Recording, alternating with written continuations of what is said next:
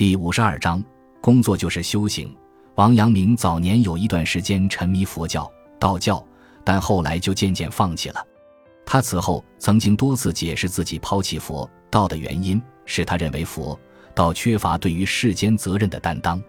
王阳明批评佛家为了不为亲情所累就远离父母，而在他看来，不想为亲情所累，恰恰应该充分的表现承担亲情，也就是尽孝道。才是真正不为亲情所累，因为亲情就是每个人的良知和天性。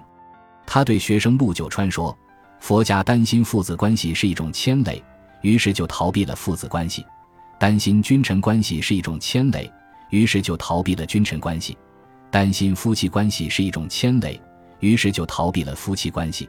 这些都是执着于君臣、父子、夫妻的相，他才要逃避。”我们儒家有父子关系，就给予仁爱；有君臣关系，就给予忠义；有夫妻关系，就给予礼节。什么时候执着于父子、君臣、夫妻的相呢？毫无疑问，禅宗也罢，道家也罢，他们不喜欢这个尘世，就远离这个尘世。儒家其实也不喜欢这个尘世。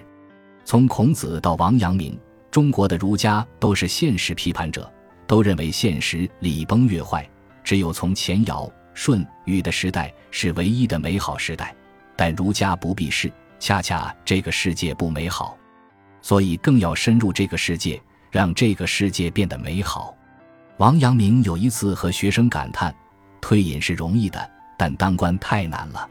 当官要遵守很多潜规则，要卷入各种你死我活的权斗，如何保持自己的尊严？”如何恪守自己的良知，如何保全自己的性命，非常不容易。王阳明的价值大概在于他做到了这个非常不容易。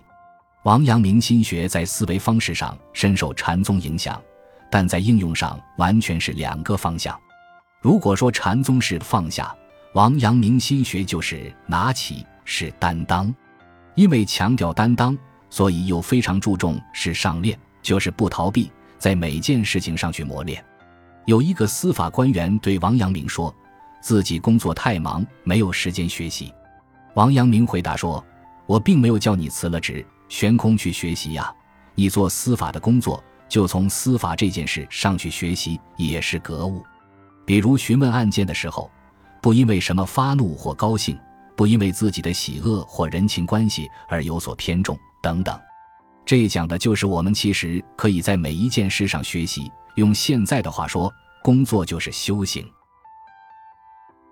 感谢您的收听，喜欢别忘了订阅加关注，主页有更多精彩内容。